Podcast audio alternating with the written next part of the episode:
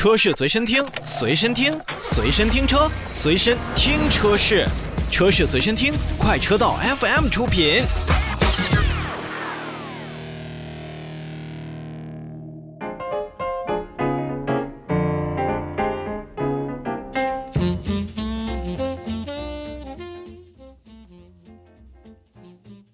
我们再来看几个上市的新车。前段时间啊，全国的学生朋友们陆陆续续开学了。当然了，也是因为呃有的地方的疫情的原因呢，有的学校也是陆陆续续将孩子们又送回到了家中。其实呢，有这种什么神兽归笼啊、神兽归家这样的说法，但是我觉得每个家庭也都一定会为小家伙们提供更好的条件。作为城市通勤群体当中的一员啊，接送孩子的车辆虽然没没有特别多的硬性要求，但越来越多的家用 MPV 一定会成为陪伴孩子们成长的重要的伙伴。当然了，现在市面上的 MPV 有很多很多了，那而且近两年呢，一直都是被我们很多人称为 MPV 真正的元年到了。不管是拼杀多年的老牌三强，别克的 GL 八、广本的奥德赛以及东风本田的艾力绅，还是新近上市不久的去年的像塞纳、嘉华、库斯图，或者说是，嗯，还有很多自主品牌没有上市的新款车型，确实呢，日常我们现在能够想到的 MPV 车型啊。比以往真的是多了不少，所以呢，正因如此呢，呃，咱们也不可能说在节目当中呢就面面俱到。那今天呢，就简单跟朋友们聊聊最近跟我们见面的 MPV 车型有哪两款是值得我们可以关注的。在二零二二年刚刚开年不久啊。有段日子没有更新的比亚迪的宋 MAX 车型呢，迎来自己的更新的时刻。那么它是迎来了自己的2022款的宋 MAX DM-i 的这样的上市。那么由于是使用了 DM-i 的技术，所以本次比亚迪也将上新的宋 MAX 车型称作了燃油 MPV 的颠覆者。外观上看呢，2022款的宋 MAX 的 DM-i 依旧采用了比亚迪品牌现在非常棒的 Dragon Face 的设计理念。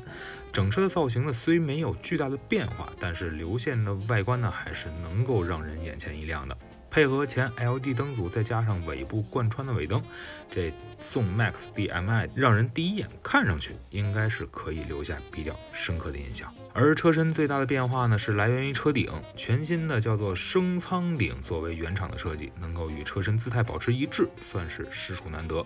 在不增加太多空间和高度的同时呢，也能让车辆看起来是更为和谐。那这一点的设计呢，我觉得算是比亚迪的小心思吧，是值得点赞的。而升舱顶不仅能为车辆带来更好的美观度，要是在户外出行或者说是长途行车的时候，也是增加了更多储物空间，为车内人员的乘坐呢腾出了更多的乘坐的区域。在这个级别 MPV 车型当中啊，虽然没有中大型车辆的空间，但乘坐的感受还有内饰，我觉得还是我们消费者所看重的。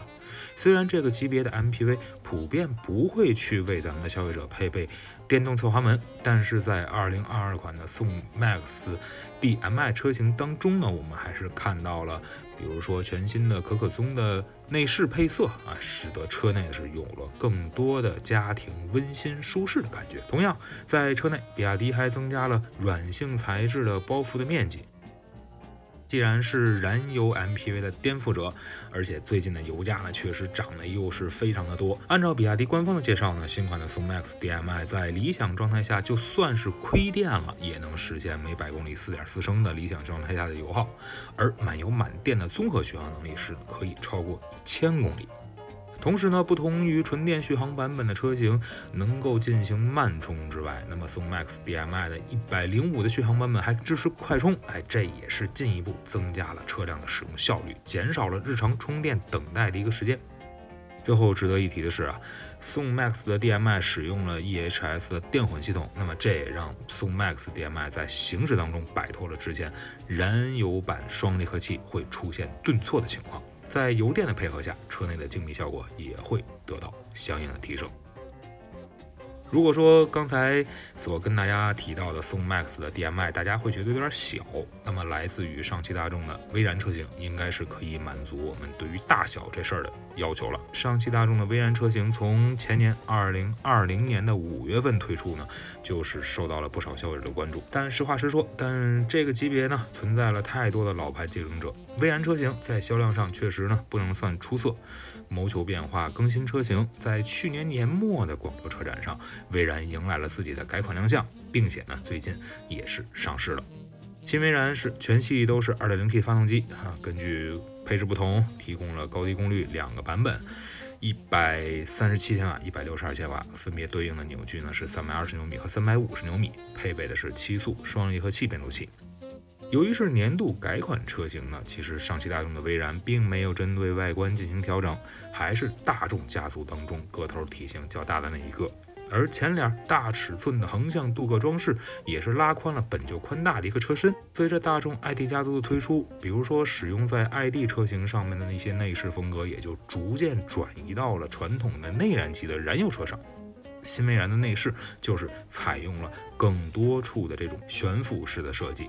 为此呢，也是增加了更多车辆年轻化的气息，包含有悬浮式的仪表台、双层悬浮的多功能控制台，都出现了新款上汽大众的威然车型之上。而和高尔夫等车型相近的拨片式电子换挡的使用，也提升了威然车型的科技感和档次感。车大了。车内氛围也是更加的重要。在优化了第二排座椅的乘坐舒适度之后，新款的上汽大众威然也在车内灯光氛围上进行了改进，不仅增加了氛围灯的动态功能，那使用了 MQB Evo 架构的新威然在大灯啊、阅读灯啊、后排空调的控制面板上也都升级到了触控式的一个开关。同样呢，那么在配置上。哈曼卡顿音响、L2 级别的驾驶辅助能力，啊，这些也都是配备到了新威然身上。同时，还是刚才我们说到的 MQB Evo 架构的使用，也是让威然的 CAN 的带宽，那么从五百字节升级到了两兆。那这意味着整个系统的运算反应会更高，那么消费者使用起来呢，应该会更加的流畅。你看，除去两款跟大家见面的新车之外，如今在售的 MPV 车型当中，GL8、奥德赛、艾力绅成熟产品咱不用说了吧？那去年的嘉华、库斯图，我们自主品牌的 M8 等等车型也都值得我们关注。那在今年呢，还有很多很多的车型会推出自己的 MPV 车款，比如说，呃，在四月初的时候，蓝图品牌的梦想家也会正式上市。那么这些车型能否搏出一片天地？哎，咱们也会拭目以待。我们一直认为呢，MPV 作为家用车型呢是非常合适的，不管是家中有老人还是儿童，都会有更好的一个乘坐体验。但我们也是希望市场当中在出现越来越多品质上佳、受人喜爱的产品之外，咱们的各个品牌在其产品的营销政策都能更加遵循市场准则，不抬价、不玩饥饿营销，让真正需要 MPV 作为家用车的消费者能够用更容易或者说是更合理的价格去购买，这才是我们真心愿意看到的。